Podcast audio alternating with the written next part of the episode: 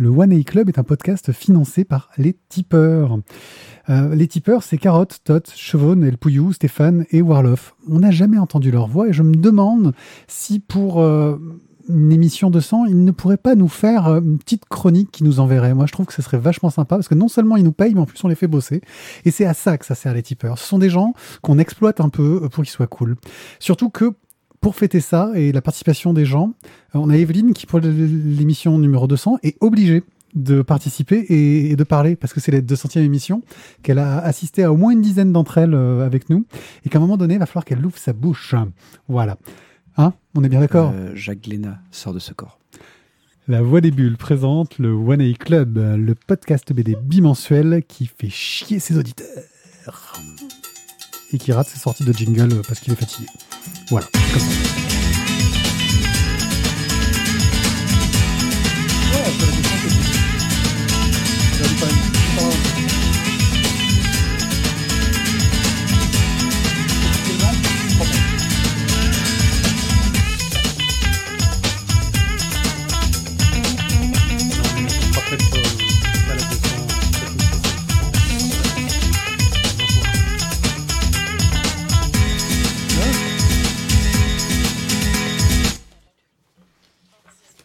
Ouais, il y a mon casque qui s'est coupé juste au moment où on était à la fin du lancement des jingles parce que j'ai lancé le bouton dessus.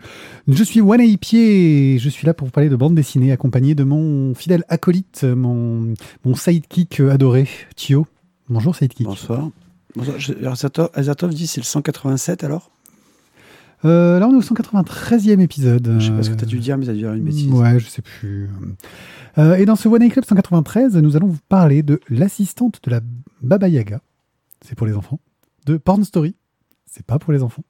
De Beastars numéro 1 et 2. On pourrait croire que c'est pour les enfants, mais c'est pas pour les enfants. Pas pour les enfants. De Charlotte Impératrice.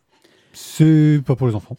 De Jessica Jones, tome 3 et 4. C'est pas du tout pour les enfants. Euh, non. De Giants, tome 2. Mm, non, non. Voilà. Et après, on vous fera des express. Nous parlerons de la revanche du retour de la guerre de je sais pas quoi qui contre-attaque. De la guerre des étoiles qui contre-attaque. Et des spectaculaires euh, tome 3. Et je crois. Ça, c'est pour les enfants. Oui, c'est des spectaculaires tome 3. C'est pour les enfants.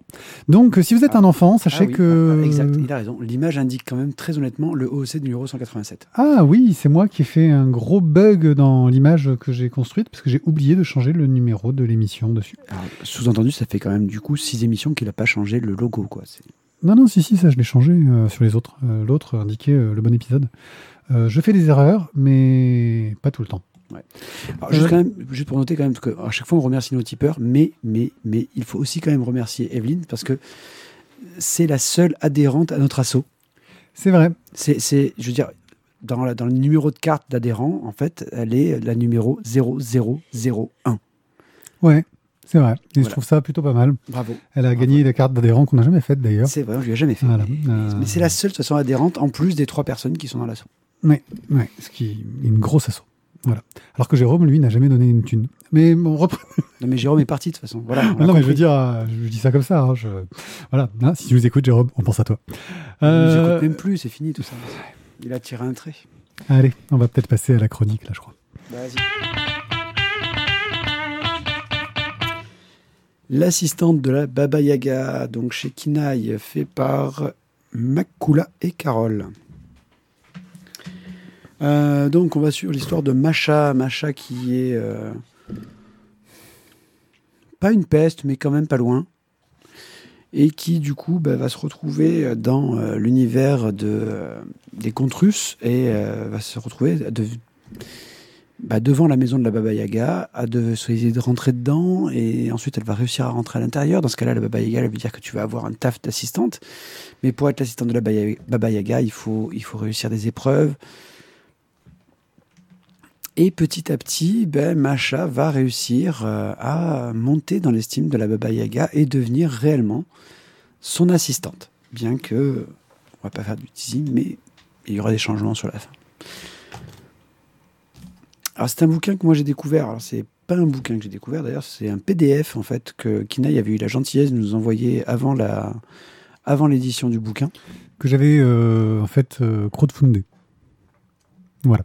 Donc on les avait eus. Et bien, franchement, juste pour revenir là-dessus, la lecture en format numérique, putain, c'est chiant.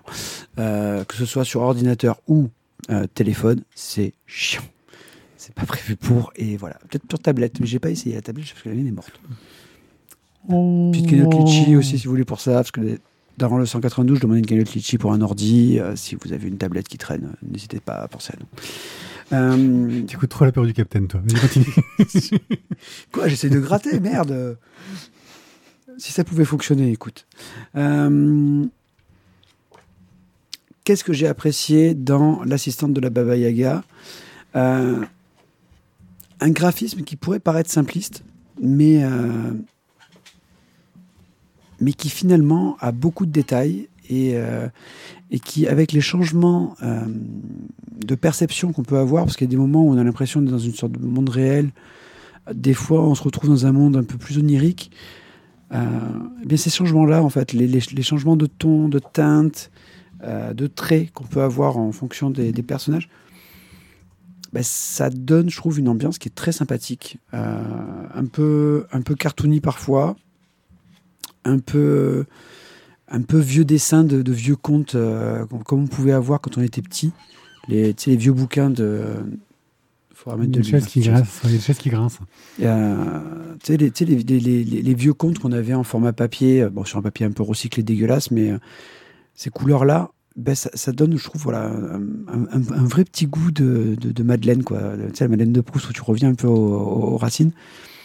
Et ben, ça m'a ça m'a beaucoup plu. Et l'histoire de cette petite assistante euh, qui, qui était un peu pestouille et qui finalement devient une personne un peu plus grande, un peu plus mature, avec un peu plus de plomb dans la tête, bah, j'ai trouvé ça assez sympathique aussi. Donc euh, j'ai passé un bon moment avec cette assistante de la Baba Yaga.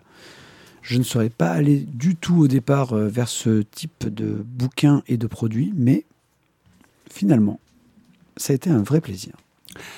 Alors moi, j'avais été très intéressé par euh, Kinaï, hein, qui voulait euh, bah, publier du, comics euh, jeunesse en allant chercher vraiment chez des éditeurs de, comics jeunesse qui sont effectivement assez peu représentés en fait, euh, ou alors dans quelques collections aléatoires sans forcément qu'on nous rappelle que c'est du comics.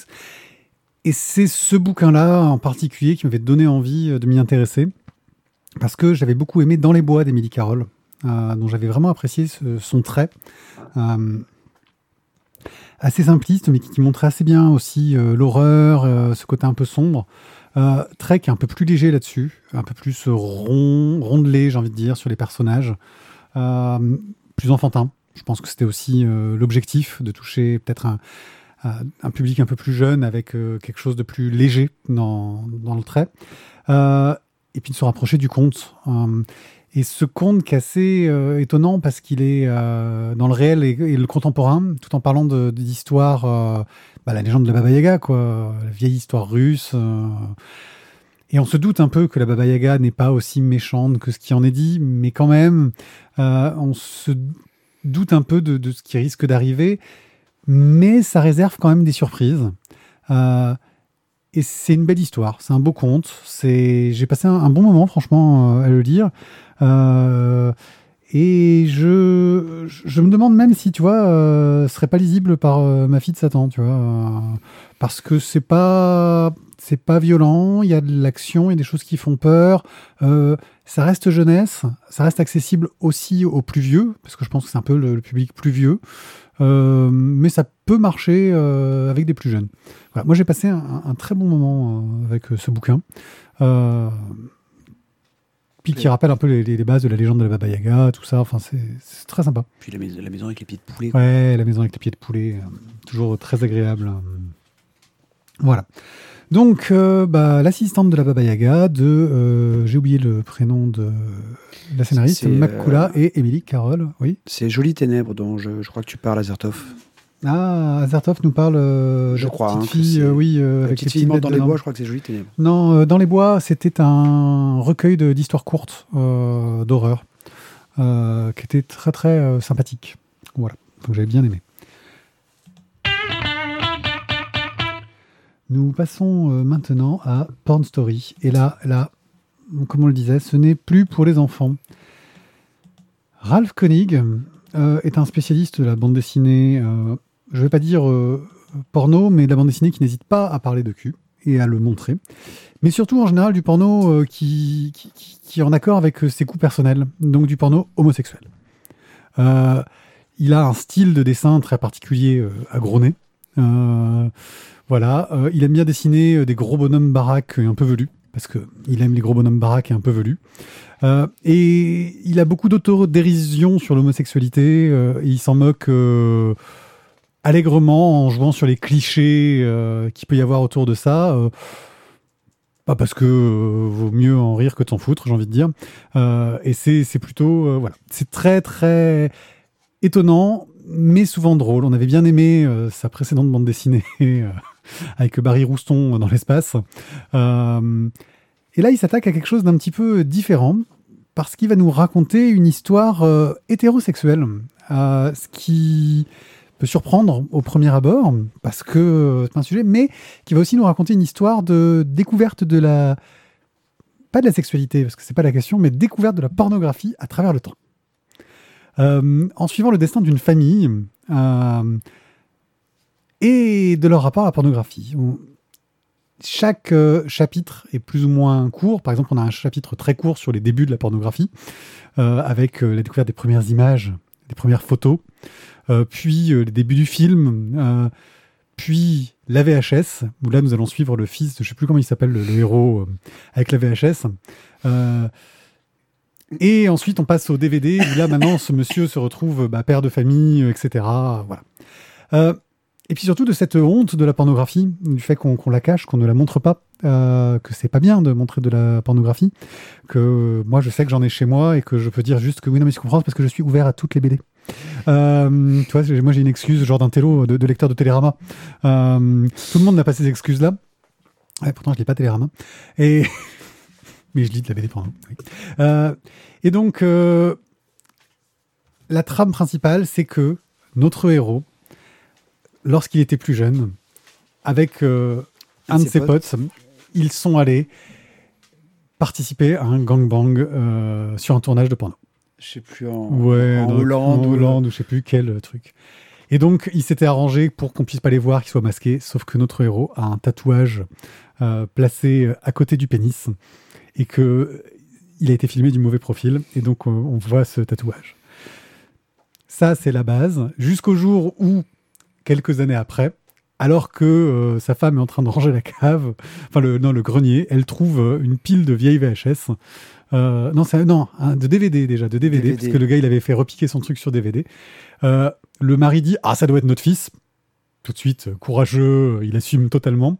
la femme est outragée que son fils puisse regarder ce genre de choses où les femmes sont maltraitées et où franchement c'est une honte, etc mais euh, décide de comprendre euh, ce que c'est, ce qu'il regarde, et elle tombe sur euh, cet extrait où elle reconnaît le tatouage de son mari. Je pense que j'en ai déjà pas mal raconté, je vais pas rentrer dans les détails de la suite, mais c'est pour donner une idée de, de, de, de l'humour qu'il peut y avoir, ce côté un peu comédie des mœurs, de, de moquage de la société, et puis de cette hypocrisie autour de la pornographie chez les hommes. je pense qu'on peut l'admettre en général. Euh, et j'ai réussi à parler de cette bande dessinée en étant tout public, j'ai l'impression. Non, je, suis. Waouh, bravo, euh, bravo. Non mais là, voilà. Donc euh, voilà, moi j'ai trouvé ça. on me dit que ça ressemble à du fluide glacial. On est totalement dans l'approche. Ralph Koenig, il avait fait une BD qui avait été adaptée en film. C'était La capote qui tue. C'était une histoire d'horreur, une capote avec des dents. ça tue. Bref, euh, voilà. J'ai vraiment beaucoup rigolé. J'ai beaucoup rigolé aussi parce que toutes les, scènes de, de, vidéos, de films qu'il y a sont dessinées par un autre auteur. Euh, dans un style très minimaliste, ça change du côté très gros de Ralph Koenig, euh, et qu'ils ont mis à la fin du bouquin les, les, tracés des, chats qu'ils ont eu entre eux. Je sais pas si tu les as lus, et qui sont super drôles, où en gros ils expliquent bah, comment est-ce ils se sont mis d'accord euh, sur cette BD. Euh, ça a l'air d'être vraiment les chats qu'ils ont, qu'ils ont fait en copier-coller, j'ai l'impression. Euh, et c'est un petit bonus que j'ai trouvé sympathique. voilà, où ils réfléchissent Attends, comment je vais dessiner ça Machin chose. Enfin, voilà. Moi, j'ai passé un bon moment, j'ai bien rigolé. c'était, fun. je trouve que ça ferait une bonne pièce de théâtre.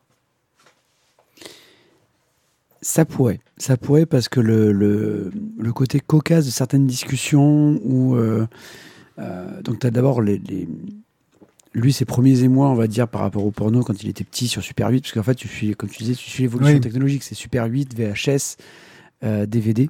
Et après, on et a, aussi le, on a aussi le lien avec son père. euh, aussi, parce que euh, son père qui regardait les vieux Super 8, etc. Enfin, ce qui est intéressant, c'est qu'on a aussi ce côté euh, euh, re- transrelationnel. Et euh, il y, a- il y a vraiment beaucoup de scènes qui sont, euh, qui sont drôles, euh, vraiment.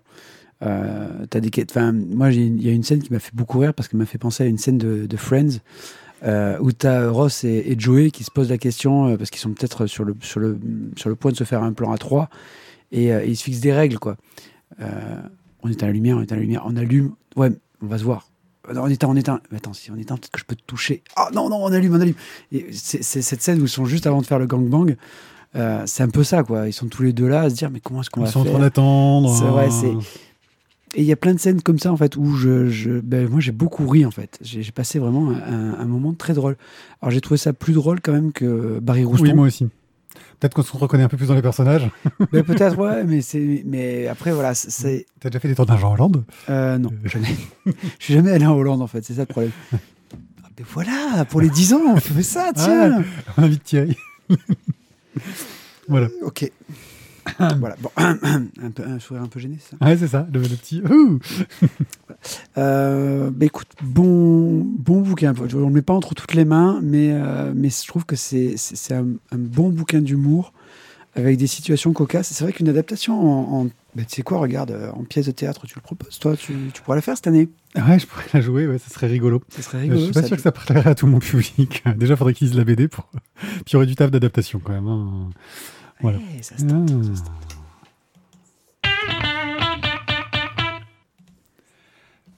Beastars. Beastars. Nous allons vous parler du volume 1 et du volume 2. Ouais, on fait un condensé en deux en un. Alors, nous sommes donc dans une euh, BD avec des animaux, ce qui veut dire une BD, Pour Thio, une BD animalière, animalière. Oh, anthropomorphe. anthropomorphique. Voilà. Mais c'est une BD pour Thio, en général, quand il y a des animaux. Quand il y a des animaux, ouais, celle-là, tu, non, celle-là, phrase, tu la ressors pas quand même. Quand il y a des animaux, c'est pour Thio, ça peut C'est le titre de l'épisode. Alors, donc, nous sommes euh, dans une université où il y a des animaux, donc des animaux, certains sont carnivores et d'autres herbivores. Mais les carnivores et les herbivores cohabitent sans se, euh, j'allais dire, se manger les uns les autres, non, sans que les carnivores, en fait, dévorent les herbivores. Mais il y a eu un meurtre au club de théâtre. Un des personnages a été euh, sauvagement euh, bah, dévoré à moitié par, bah, donc sans doute par un carnivore. et donc bah, le souci, c'est qu'au sein de l'université, ça va créer des tensions où bah, les herbivores vont commencer à voir le mal partout euh, et où les carnivores vont dire mais attendez euh, c'est peut-être passé ça mais enfin on va peut-être pas non plus payer euh, tous payer pour un carnivore qui a euh, qui a pété les plombs quoi mais le problème n'est pas réellement finalement dans ce meurtre qui va avoir lieu et qui va en fait tout déclencher. Parce que l'essentiel de l'histoire va, se, va être de suivre en fait notre. euh, alors je ne me rappelle plus. Les gauchis. Legoshi, qui est un loup. qui est comme. Legolas, mais qui a envie d'aller aux toilettes. Il n'est pas fatigué, il a envie d'aller aux toilettes. Non, en fait, Isaac est vraiment parmi nous, quoi. Je veux dire, on dirait des blagues pourries, mais. euh, c'est plus de mon niveau, ça, mais vas-y. Enfin bon. Euh, et donc Legoshi en fait est un loup, mais un loup euh, très discret, très gentil. Euh, le, voilà, le, le carnivore très euh, très en retrait. Euh, le mec, il, il veut même pas qu'on lui mette du sang à côté de lui parce que ça pourrait peut-être des fois déclencher des sortes de, de, de, de volonté de, meurtre. Donc voilà, le personnage très introverti Oui, par rapport aux autres. Même par rapport à son activité dans le club de théâtre. Parce que lui, en fait, il n'est pas, il est dans le club de théâtre, mais en fait, il est juste au service technique. C'est-à-dire qu'en fait, il fait l'éclairage du théâtre. Bien, bien que pourtant, il, soit passionné par le club de théâtre. Tu sens que a, envie que ça marche, que ça fonctionne, parce que euh, ce club de théâtre est aussi vraiment le lieu de rencontre de la fac pour les carnivores et les herbivores en fait. Ils se retrouvent tous à cet endroit-là et c'est l'un des seuls clubs où ils sont mélangés entre eux pour travailler. On va donc euh, laisser finalement de côté le meurtre du début pour suivre les gauchis, pour suivre les relations qu'on va avoir avec les différents personnages, euh, avec cette pièce de théâtre qui est la pièce, euh, on va dire, euh, le, le, plus, le plus grand événement de l'année universitaire, parce qu'en fait toute la fac vient, les gens autour viennent aussi. C'est vraiment le, plus grand moment, ils se font deux ou trois représentations. Et donc, ben, voilà, un des personnages a été tué, il va y avoir des changements dans, dans, dans, dans les acteurs de la, de la pièce. Euh, des multiples rebondissements. Et dans tout ça, il y a, je trouve, un, enfin, graphiquement, on en parle tout de suite, euh, c'est ouais, splendide en fait. C'est ah si, ah si, non, non, ça y est, je vois, je vois ta tête que tu vas dire que c'est mauvais. Moi je, trouve ça, moi je trouve ça très joli parce que tu as un côté à la fois un peu, euh, un peu dessin animé, euh, dessin animé simpliste mais mignon. Et il y a des moments, en fait, où on est un petit peu dans la. Quand on suit les gauchis, qu'on est un peu dans ces vapeurs de, de carnivore, quand il, quand il monte un peu en pression, l'espèce de déformation que tu peux avoir sur l'image. Euh, il y a, ouais, mais. Ça y est, allez, voilà, ça y est. C'est pas, pas, un reproche, je dis juste que c'est une image que la classe. J'ai droit, non? Ouais, ouais. la classe, tu, tu, tu, vois, tu vas critiquer, je sens quand même. euh, bon, pour le graphique, moi, ça m'a beaucoup plu. Je trouve ça très joli. Euh, et ensuite, au niveau, du, au niveau de l'histoire, il y a un, un, vrai côté un peu euh, philo, euh, parcours initiatique, en fait, découverte de soi, où, en suivant justement les différents personnages, tu vois qu'il y a des choses qui se mettent en place, des, des relations qui se mettent entre eux, qui sont quand même super intéressantes. Et moi, ça me donne vraiment, vraiment envie de lire la suite. Euh, j'ai mis du temps à le lire parce que j'avais une pile énorme de bouquins euh, à rattraper. Et en fait, quand j'ai lu le tome 1, ben, en fait, je t'ai dit, euh, si t'as le tome 2, vas-y, envoie parce que j'ai envie de le lire. quoi. Et du coup, c'est passé au-dessus de trucs que je devais lire avant, mais c'est un vrai plaisir. Je suis vraiment régalé. Alors, je vais revenir sur le dessin parce que tu, me voyais euh, critique sur le graphisme. Non, je ne vais pas dire que c'est euh, disons que j'ai du mal à dire splendide. C'est un très beau dessin. Moi, ce qui m'a surpris, c'est ce côté un peu lâché par rapport au dessin euh, très, très propre et très souvent euh, lisse, taillé au cordeau qu'on a dans le manga. Souvent, on a quelque chose de, tu vois, de directement adaptable en dessin animé, quoi. là, c'est pas le cas. D'ailleurs, il y a une adaptation dessin animé et tu vois qu'ils n'ont pas réussi à garder cette, cette richesse du trait. Tu vois, ces petits traits que tu peux avoir un peu partout, ce côté un peu plus à l'ancienne, euh, moins moderne. Euh, enfin, moi, si très moderne, mais très dynamique. Euh, et oui, très lâché. dans certains passages, effectivement, ça sert le récit. On voit ces personnages qui ont tous l'air un peu torturés. mais dans d'autres, effectivement, il y a des dessins qui ont la classe. donc, je montrais un tout à l'heure pour ceux qui, sont en vidéo, où on a les personnages qui, en jettent. On a des scènes d'action ou les scènes de comment de, combat intérieur ou quand le, personnage est en train de, se retenir, de, laisser euh, ses instincts de carnivore reprendre le dessus. Euh, il y a tout ce côté-là, euh, franchement, qui est très réussi. Donc, j'irai pas jusqu'à splendide, mais très adapté au récit et super efficace. Pour moi, ça marche super bien. Et oui, il y a quelques illustrations qui sont splendides, mais il n'y a pas de, tu vois, je veux dire, de, cohérence sur, sur toute la BD. c'est tu vois que parfois il te fait une pleine page pour montrer une action, pour montrer une entrée, pour montrer ce genre de choses-là, où là, bam, il se lâche et dit tiens, prends ça dans ta gueule. Et puis le reste du temps, bah, il va juste servir son récit et son histoire.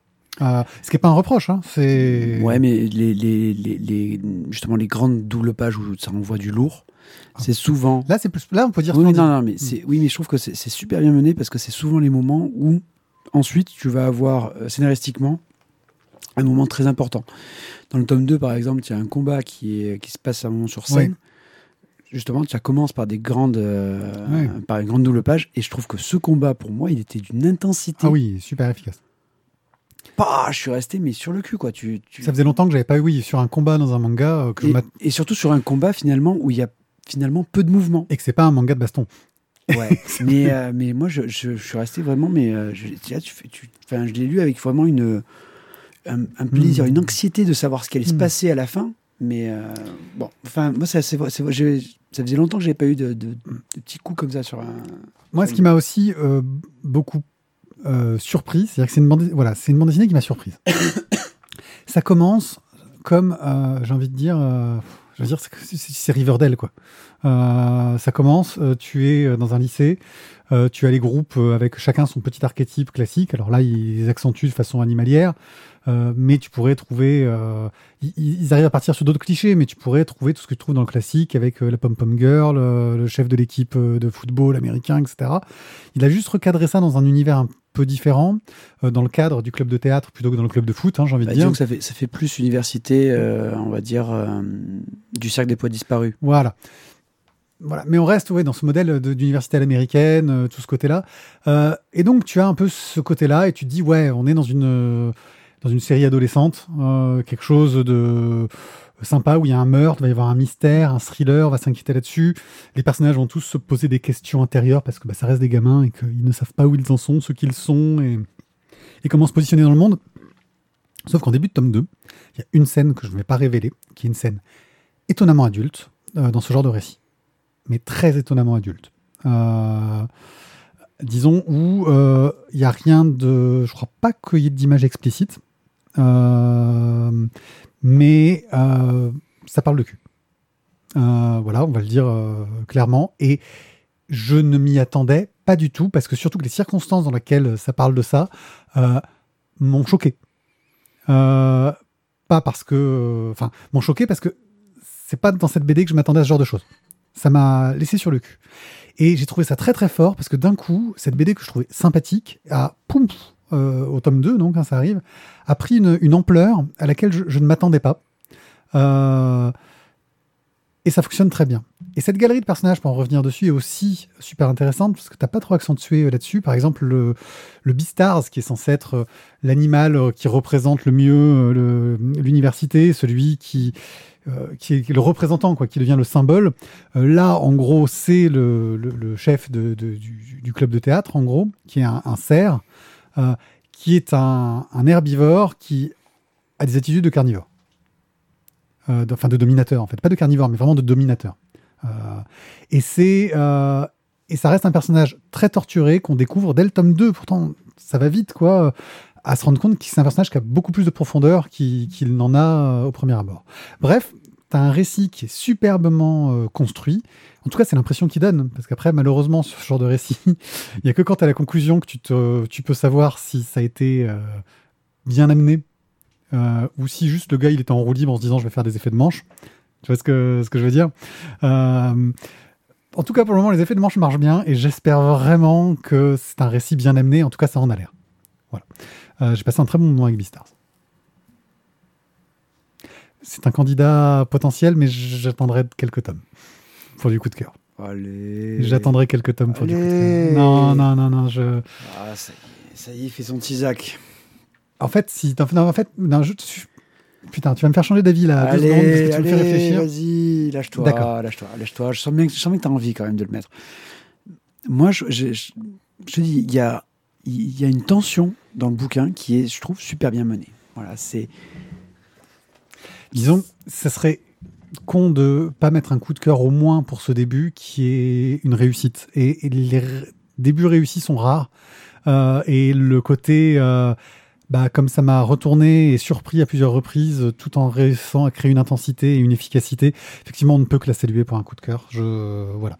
Je, je, je valide euh, de ce point de vue-là. Bravo, Euh, bravo. Non, c'est bien, c'est bien. Tu as, su, tu as su changer d'avis, bravo. Non, mais je, sais parfois changer d'avis. Euh, Que sur les choses qui ne te coûtent pas. euh, ouais, c'est possible.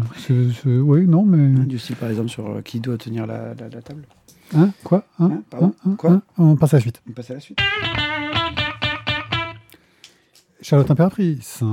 Alors, ce coup-ci, il n'y a pas d'animaux, donc c'est fait pour moi ou pas? Euh, bah ouais, mais c'est un truc historique. Ah, historique. euh, Alors, les animaux historiques, c'est pour moi. En fait. Oh là là, un truc avec des animaux historiques, franchement, c'est pour toi.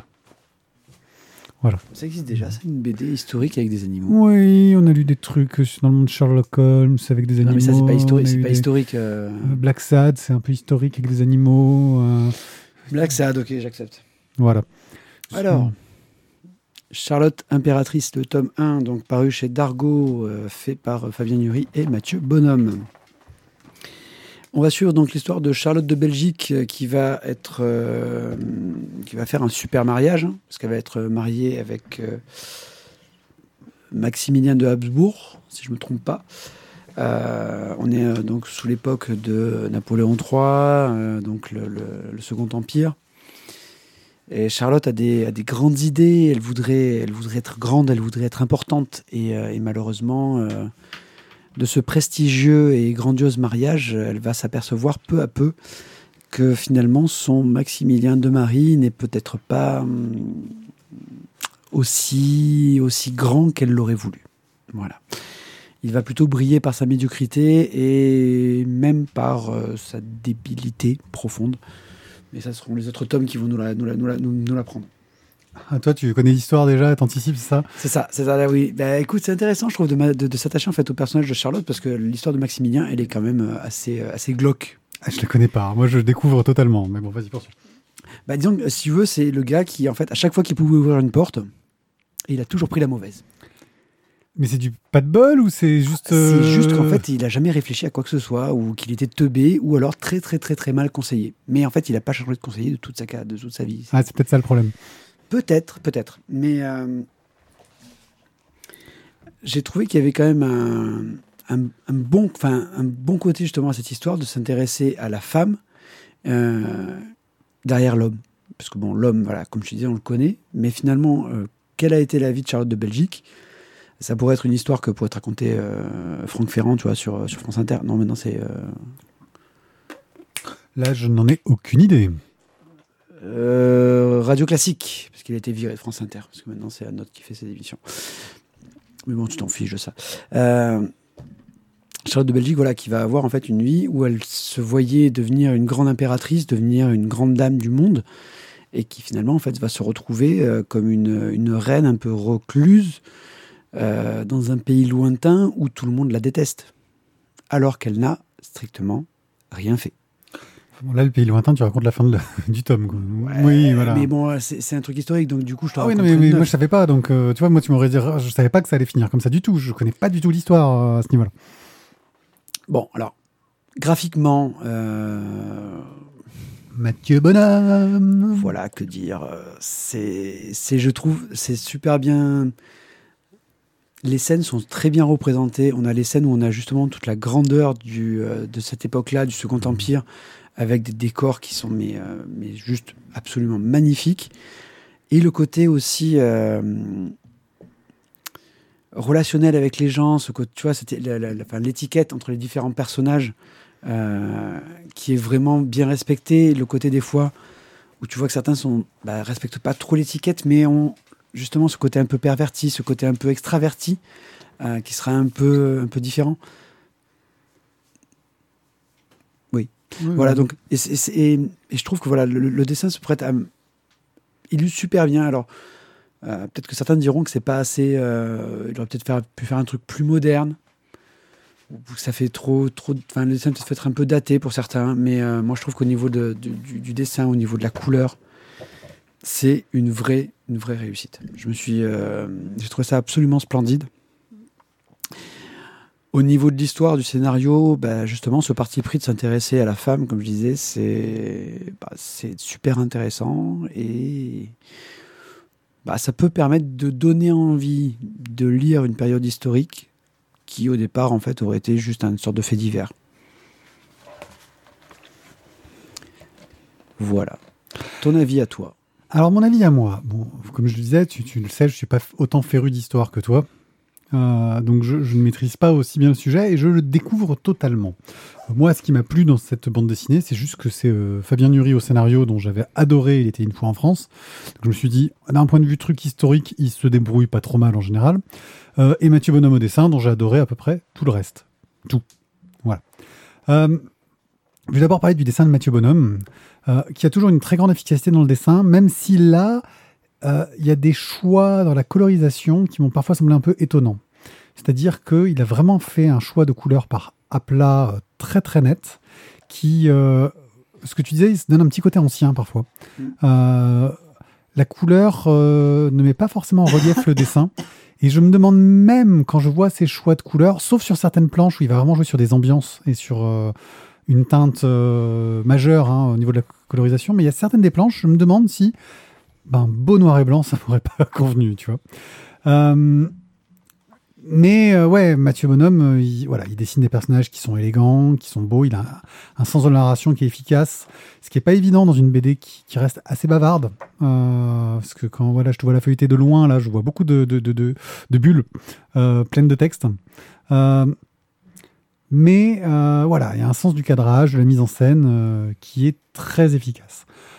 Euh, au niveau de l'historique, oui, moi j'ai été amusé de voir que ben, on rencontre Sissi, on rencontre des trucs dont, dont j'avais déjà entendu parler. Mais tu vois, moi je suis nul en histoire, mais je connais Sissi pas parce que c'était une impératrice, parce qu'il y a eu des films. Quoi.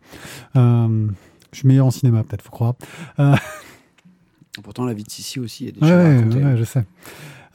bref, quelque chose de vraiment fort sympathique, j'ai beaucoup aimé. Euh, et puis justement, la conclusion, euh, tu parlais de... Il part dans un pays lointain, donc je vais éviter de trop en dire euh, dessus. Je m'y attendais pas du tout non plus, parce que ça me semble... On a tendance à... D'un point de vue... ouais, on a tendance à considérer que c'est deux époques différentes, les deux endroits dans ma tête, tu vois. Eh je sais que c'est... Voilà, mais c'est... voilà, mais dans ma tête, sur ces deux endroits-là, sur ces deux ambiances-là, je sais que c'est la même époque, mais en général, j'ai tendance à dire non, c'est pas la même époque parce que c'est trop différent. Euh, j'ai du mal à être clair pour les auditeurs, je pense, parce que j'essaie de pas trop en raconter pour ceux qui découvriraient cette histoire. Euh, donc c'est intéressant, c'est une bonne entrée en matière. Euh, tu parlais des mauvais choix, par contre, sans trop spoiler, en parlant du début, je trouve que ce qui est intéressant, c'est surtout de voir le complot qu'il y a derrière pour arranger le mariage du départ. parce que le mariage arrangé qu'elle fait, n'est pas le mariage arrangé qui était prévu. Et j'ai trouvé ça intéressant de montrer que quelque part, c'est un mariage arrangé qu'elle a choisi. Elle a été fortement, euh, on va dire, euh, influencée hein, pour choisir ce mariage-là, mais euh, c'est quelque chose qu'elle a choisi. Et ce mari que tu dis qui fait toujours les mauvais choix, bah, globalement, j'ai surtout l'impression que c'est le gars qui n'est pas à sa place dans le rôle euh, social que la société lui a imposé en fait. Euh, parce que au tout début, ça a l'air d'être pas un mauvais bougre, quoi. C'est quelqu'un de plutôt sympathique, c'est quelqu'un. non, mais enfin, il n'est pas à la hauteur. Euh. Oui, il n'est pas à la hauteur, mais il n'a pas le choix. De, ah, non, mais ouais, non, mais attends, on peut pas tout excuser non plus. Ah, d'une part, ok, peut-être que le, costume est un peu trop grand pour lui, certes, mais après. Oui, non, après. Est-ce qu'à un moment donné, tu lui dis, ok, bon, je suis pas taillé pour ça, mais je vais me sortir les doigts et je vais. Ah non, euh, après il fait, il fait, la, il fait la loque et la merdouille, mais voilà, c'est ça, c'est qu'à un moment donné, il se dit pas, il va, il va, à aucun moment en fait, il va se donner les moyens des ambitions de son poste. Oui, mais à aucun moment. Mais la question qui, qui se pose vraiment pour moi, c'est avait-il envie de ce poste? Tu vois, c'est voilà. totalement, ça c'est clair. Mais euh, oui, mais sauf que, enfin, je, te dirais, là, tu es dans une époque où malheureusement, c'est pas parce que euh, tu n'as pas les moyens, tu as un poste à assurer, je veux dire, c'est bah, tu, tu, le fais. Ah non, mais après, c'est une contexte, c'est une époque star. Mais disons que moi, je regarde ça avec le prisme actuel aussi. Hein. Donc voilà. Bref, j'ai trouvé que c'était un, tome un très réussi. Je sais pas combien de tomes sont prévus. Euh, mais voilà, une histoire à suivre que, dont, j'attends la suite. Euh, par curiosité pour savoir quel est le destin de cette Charlotte de Belgique dont je découvre l'existence. Voilà. Donc, euh, Charlotte Impératrice, c'est chez Dargo par Fabien Nury et Mathieu Bonhomme. Et c'est plutôt cool. Jessica Jones. Alors, nous allons parler de deux tomes de Jessica Jones, mais ils auraient presque droit à une chronique séparée, j'ai envie de dire. Euh, on va commencer par le tome 3, qui, qui nous raconte la fin d'un arc qui a une importance, c'est-à-dire que c'est Brian Michael Bendis qui va finir euh, son arc sur Jessica Jones. Pour rappel, si vous n'avez pas vu la série Netflix, vous n'avez pas entendu parler de ça, euh, Brian Michael Bendis, il y a pas mal d'années, plus d'une dizaine d'années, a créé ce personnage de Jessica Jones pour euh, la gamme Max de chez Marvel. Il voulait faire une gamme adulte, un peu plus violente et où il peut y avoir un peu plus de, de sexe. Alors, un peu plus de sexe, nous restons dans de la bande dessinée américaine, hein, donc euh, il y a des limites à tout. Euh, mais où on pourrait parler de, ce genre de sujet-là, euh, tout en restant dans l'univers des super-héros. c'est une héroïne qu'il a créée en, en suivant le principe de la rétro-continuité. C'est-à-dire que il lui a imaginé toute une histoire passée et il a fait comme si c'était un personnage qui existait depuis très longtemps mais qu'on avait oublié. N'oublions pas que les séries modernes de Marvel existent depuis 63 et qu'effectivement il y a plein de personnages qui ont pu passer à gauche à droite dans les séries et qu'on a zappé. Et donc Jessica Jones c'est une ancienne Avengers. Euh, D'ailleurs, vu que c'était une ancienne, c'était une ancienne Vengeur peut-être, euh, aurait-on dit à l'époque, euh, qui s'appelait Jewel et qui un jour, dans sa jeunesse, a été euh, manipulé par l'homme pourpre, un super vilain à la- qui est complètement euh, pourpre, euh, violet, euh, qui a comme pouvoir de pouvoir influencer la volonté des gens et leur faire faire ce qu'il veut par la parole. Qui a un pouvoir, à y réfléchir de plus près, c'est étonnant qu'un personnage avec un pouvoir aussi balèze n'ait pas été plus exploité dans l'univers Marvel, j'ai envie de dire. Parce qu'il a le pouvoir de la mort. hein. C'est le super, super méchant ultime, en fait. Oui, oui, il peut faire faire ce qu'il veut à n'importe qui. Il prend le plus fort des super-héros, il dit Toi, tu vas aller tuer lui. Pouf, et le super-héros, il va le faire. C'est, il est à ce niveau-là. Euh, dans la première série qui s'appelait Alias, euh, mais quand ils ont voulu faire la série Netflix, ils pouvaient pas appeler leur série Alias parce qu'il y avait déjà une série Alias, donc ils ont appelé Jessica Jones. Et donc, quand ils ont sorti la BD en même temps que la série Netflix, parce qu'il fallait euh, aller sur le succès, ils ont rappelé la série Jessica Jones. Euh, donc, euh, elle arrivait un peu à se sortir, de se dépêtrer de ses problèmes avec l'homme pourpre, à construire une relation stable avec Luke Cage, avec qui elle va avoir un enfant. Et donc, euh, la série Jessica Jones nous racontait euh, comment, bah, par des circonstances diverses et variées, euh, la relation avec son mari était un peu complexe. Et les deux premiers tomes nous racontent comment il règle un peu la situation. avec l'influence, peuvent avoir tous les crossovers Marvel avec invasion extraterrestre, dieu du néant, machin chose, etc. Chose que je ne suis pas trop. Dans ce tome-là, c'est le retour de l'homme pourpre. Et ce choix-là est intéressant car Brian Michael Bendis avait jusqu'ici un contrat d'exclusivité avec Marvel qui venait de se finir et il a désormais un contrat d'exclusivité avec DC Comics, le concurrent. Il ne pourra donc plus travailler sur ces personnages alors qu'il a été un des architectes de l'univers Marvel pendant vraiment très longtemps et qu'il a vraiment euh, apporté beaucoup de choses là-dessus, principalement à Daredevil et à Jessica Jones, j'ai envie de dire, au niveau des, des choses de, de vraie grosse qualité. Euh, et donc, bah, il décide de faire revenir l'homme pourpre dans une histoire assez étonnante où c'est un homme pourpre qui se dit effectivement, je suis peut-être un connard, mais qu'est-ce que je pourrais faire pour ne plus en être un? Et il va voir Jessica Jones pour lui demander ça. Et elle, elle fait non, mais là, il y a un truc, il est en train d'essayer, sans utiliser son pouvoir, de me manipuler, de me forcer à faire quelque chose. Euh, et comment va réussir euh, à réagir Jessica Jones? Et comment est-ce qu'elle va euh, régler cette histoire de l'homme pourpre? Parce qu'elle va être réglée. Et est-ce que euh, Brian Michael Bendis va laisser des portes ouvertes pour les scénaristes qui vont venir derrière? Parce qu'il y aura des scénaristes qui vont venir derrière et il le sait. Euh, voilà pour cet arc dont je ne vais pas révéler euh, la chute parce qu'elle est, elle est pas mal, moi j'ai trouvé. Euh, Thio, ton avis sur cet arc narratif? Où on retrouve Michael Guedos au dessin, qui était le créateur du personnage original, euh, et bah, des personnages vraiment sympas, même si je ne peux m'empêcher maintenant, quand je regarde le personnage de l'homme pourpre, à voir la tête et le jeu de David Tennant. Bah, disons que je pense que voilà, pour, euh, pour ceux qui ont vu la série, c'est David Tennant désormais leur pour, Ah oui, clairement. Euh, moi, j'ai été très surpris en fait par, euh, par le choix de Michael ben, de Bendis de, de, de- de finir la série comme ça. Son arc de le terminer comme ça. Voilà, comme tu dis, on peut pas spoiler, mais, euh, mais ça a été un, un peu un choc parce que je, je, je, je, il m'a déjà surpris plusieurs fois dans ce qu'il pouvait faire avec, euh, avec les super-héros. Mais là, voilà, là tu, tu te dis, ok, il a fait quelque chose quand même qui est, je trouve, assez, assez fort et qui a été, qui est mené de manière euh, subtile.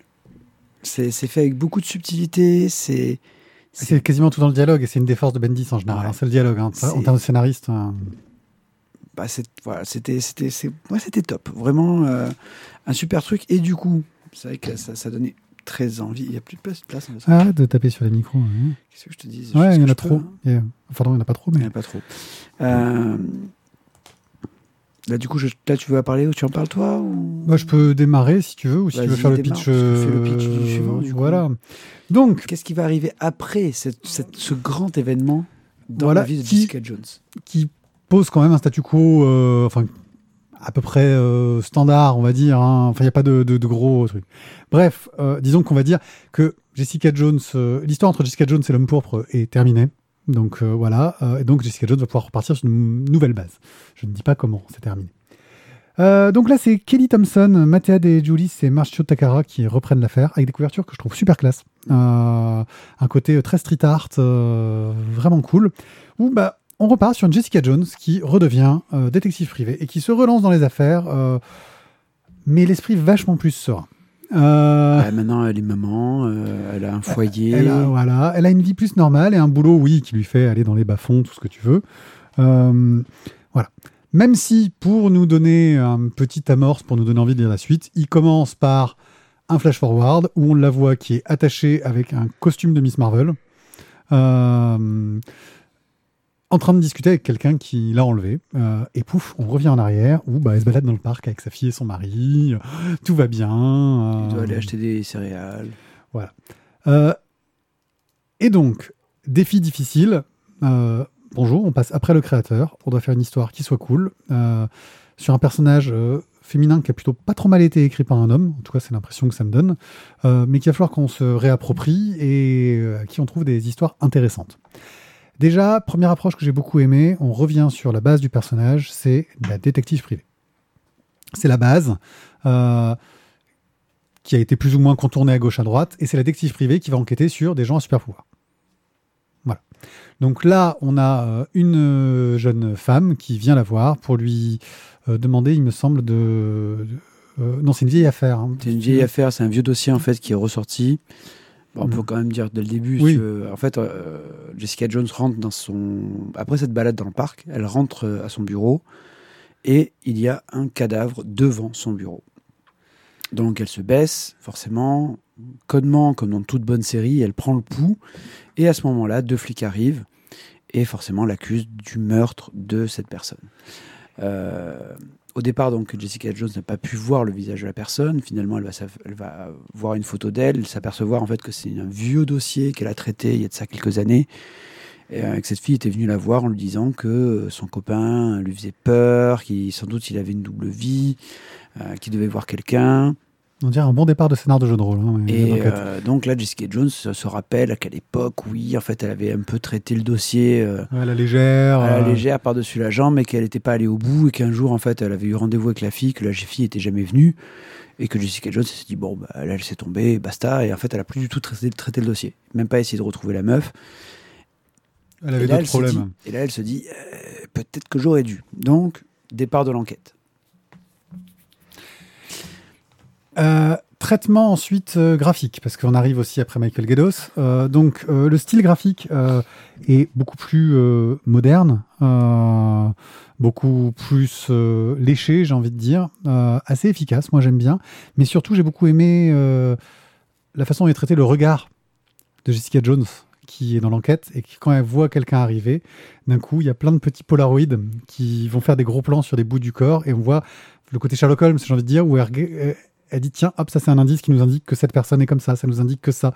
Euh, en gros, elle fait une sorte de, de, scan euh, portrait robot, d'analyse quoi, de, son, de son sujet. Euh, et j'ai trouvé ça plutôt pas mal parce que c'est un- une technique utilisée à plusieurs reprises à chaque fois qu'elle croise que- quelqu'un et qui tout de suite va permettre de donner une identité graphique à la narration. Ce qui est important, je pense, quand tu passes après un, perso- après un, dessinateur qui a marqué le personnage vu qu'il l'a créé. Et dont euh, ils avaient amusé à recopier quasiment ses dessins pour euh, faire euh, les bureaux euh, dans la série télé, tu vois. Ils étaient allés jusqu'à ce niveau-là. Donc ça marche super bien. Euh, elle mène son enquête. Bien sûr, d'autres cadavres vont arriver. Certains vont se relever, et là ça devient bizarre. Il va y avoir quelques petits cliffhangers de fin d'épisode où des gens vont mourir alors qu'on s'y attendait pas vraiment. Euh, N'est-ce pas, Thio euh, Il y a eu des morts que tu t'attendais pas en, tiens, en fin d'épisode, pouf, un mort. Oui, mais Euh. voilà, ça fait. c'est- C'est c'est bon, c'est normal. Les codes du polar classique. euh, Et puis dans, dans, dans- dans Jessica Jones, il y a quand même souvent il y a peu d'embarras par rapport au personnage. hein. On- oui, oui. Ils peuvent disparaître c'est pas. c'est- Souvent des personnages secondaires aussi. hein. Oui, mais c'est moins, c'est moins. Enfin, dans d'autres séries, t'en as quand même beaucoup moins qui disparaissent. On découvre toute une galerie de super-héros ou de personnages euh, Secondaires. pulp que je connaissais pas, euh, mais qui sont assez fun. Euh, La tueuse de monstres, la ouais, tueuse de monstres. monstres, ouais, sur, sur, sur les bords de l'Hudson, ouais, voilà, euh, ils s'en profitent pour faire quelques scènes de baston. C'est efficace, ça marche très très bien. Euh, bref, un bon moment, mais surtout, surtout, un cliffhanger de connard. Voilà. Mais là, je ne peux pas en dire plus. voilà. Euh, j'ai passé un très bon moment et je trouve que le défi est relevé par l'équipe qui a, repris la série. Quoi. Faut voir s'ils vont réussir à faire des choses euh, aussi marquantes, mais après ça devient difficile sur un personnage de, de, de, de- de- d'encore aller en plus à fond dans sa psyché sans que ça devienne une sorte de, de Frankenstein euh, psychologique, tu vois. Euh, ça ferait un peu trop d'histoires différentes, euh, trop de choses mais- pour le même héros, quoi. Mais du coup, ça se rapproche quand même pas mal de la, du- de la Jessica Jones de la série euh, Netflix. Oui. Je trouve. on est plus proche. Puis l'avantage qu'il y a du côté euh, enquête et polar, donc là on a une enquête bouclée hein, quand même dans le, dans le tome 4. Mm. Et on peut tout à fait commencer la série par le tome 4 si on n'a pas lu euh, la série de, de, de- de Bendis. hein. Euh, ça marche tout à fait, je trouve. Euh, voilà. Donc pour moi, c'est une bonne reprise, c'est une réussite, c'était pas évident. et je lirai la suite avec impatience. Il faut savoir que cette série-là, à la base, était publiée online seulement, je crois. C'était assez étonnant. Je ne sais pas comment s'est faite exactement l'adaptation. En tout cas, voilà. Jessica Jones, hum, un personnage que j'aime beaucoup et que je vais continuer à suivre. Et je suis de moins en moins de personnages super-héroïques.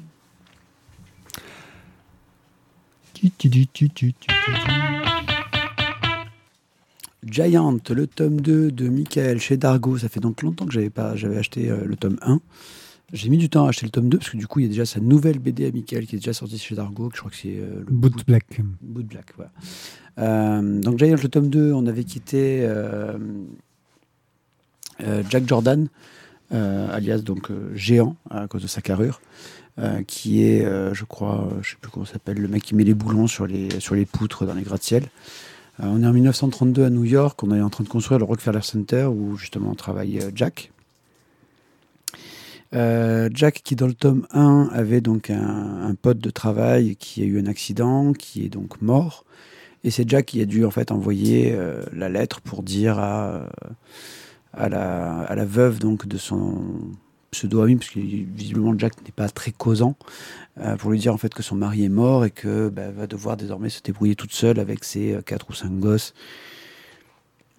Et Jack en fait ne se sent pas de le faire, alors du coup il va commencer à entretenir une sorte de, relation épistolaire avec la, la veuve qui ne sait pas qu'elle est veuve où il va endosser le rôle du, euh, du mari en fait qui était parti travailler et il va envoyer son salaire à cette femme qui est en Irlande euh, pour lui permettre justement bah, de mieux vivre. Euh, en fait, il est en train un peu de s'inventer une famille en fait dans, dans le tome 1. Et donc là, dans le tome 2, on va le retrouver euh, toujours donc avec cette relation épistolaire. Il s'est fait euh, défoncer la bouche par la mafia italienne, mais euh, bon, les, les copains du, du chantier, on va dire, sont venus avec leur finesse le, le sortir de, de ce mauvais pas.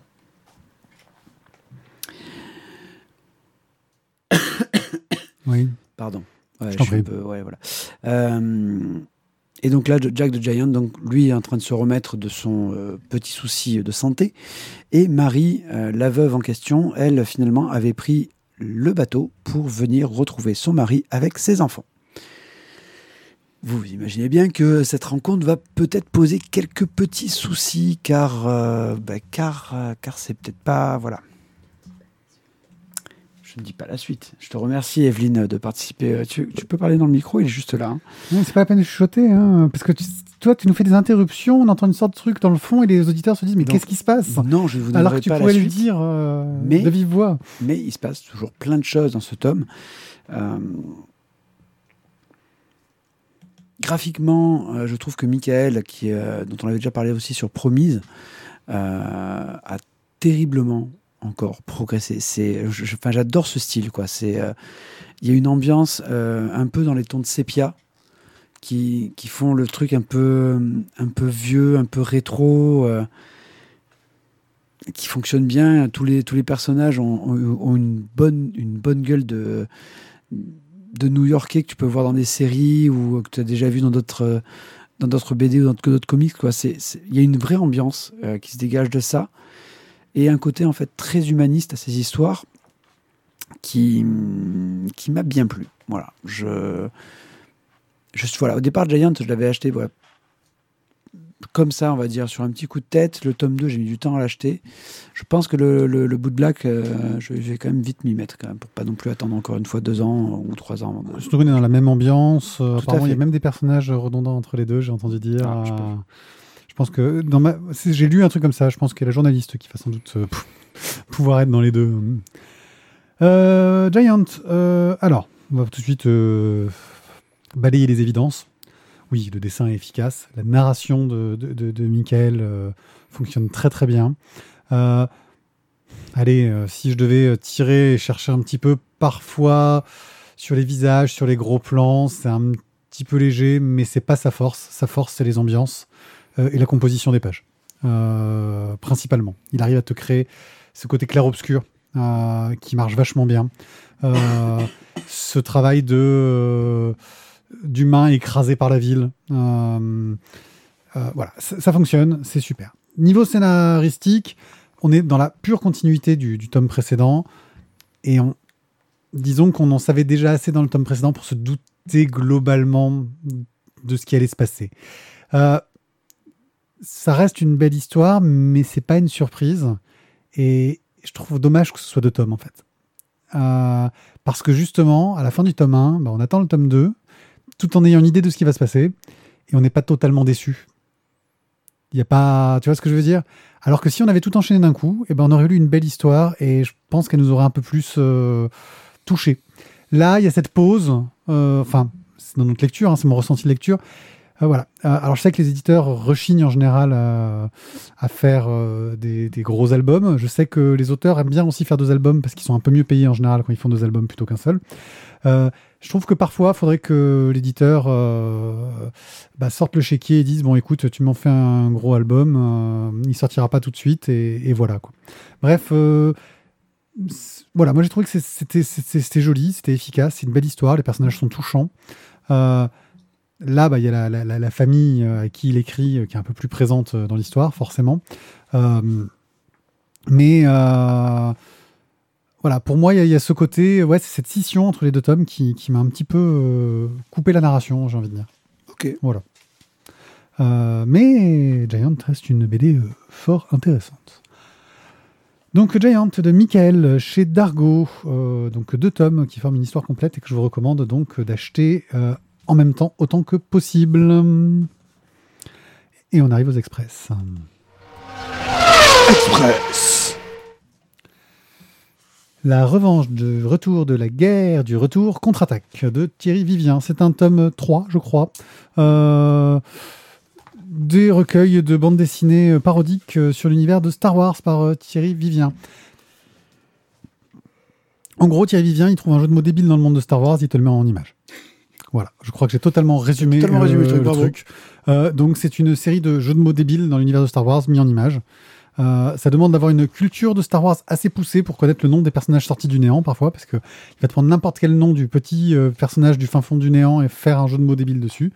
Euh, il y a quelques histoires un peu plus longues qui jouent sur des, des quiproquos. Alors j'aime beaucoup, oui, quand Darth Vader ou l'empereur. Quand l'empereur veut, assurer l'étoile. Voilà, ouais, c'est ouais, quand l'empereur veut, veut, assurer l'étoile, qui est, je pense, la meilleure, le meilleur truc du euh, de l'album parce que c'est vraiment du dialogue absurde du début à la fin. Où Surtout, ça dure presque 20 pages. Hein, c'est... Oui, et c'est du gros n'importe quoi.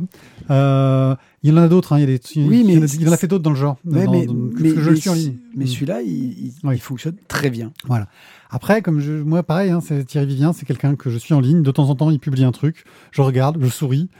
Euh, Là, ça fait beaucoup d'un coup, en fait, enchaînement de jeu de mots. Au bout d'un moment, tu fais ha ha, ho ho. Ouais, bon, c'est bon. Hein. Euh, ça reste de l'humour euh, pas très léger, j'ai envie de dire. Et en album, euh, je pense que ce serait pas en parodie à Star Wars. Je suis pas sûr que ça se vendrait aussi bien. C'est possible. Voilà, je suis pas sûr que Jungle l'aurait publié non plus si ça n'avait pas un lien avec Star Wars. C'est pour ça qu'on va tout de suite passer à la suite. Les spectaculaires, tome 3, donc euh, ce coup-ci, c'est Paris sous l'eau, je crois. Oui. Non, les spectaculaires prennent l'eau, après la Oui. Divine Amante et... euh, Les spectaculaires prennent l'eau Bien. C'est comme ça qu'il faut le faire.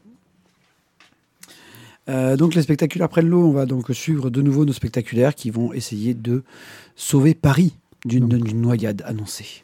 Donc en gros, résumé, c'est une sorte d'équipe de pseudo super-héros avec des gadgets euh, qui Des leur gadgets permettent. qui leur euh, permettent voilà, de, de- de euh, devenir des super-héros.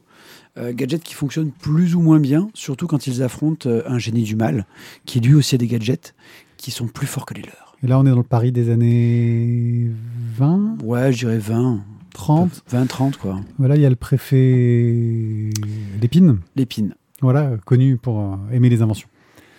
Donc je sais plus euh, comment le situer historiquement. C'est toi normalement qui situe bien les trucs mais là non, pff, non, en fait, c'est quand c'est trop proche, je suis, suis plus en fait.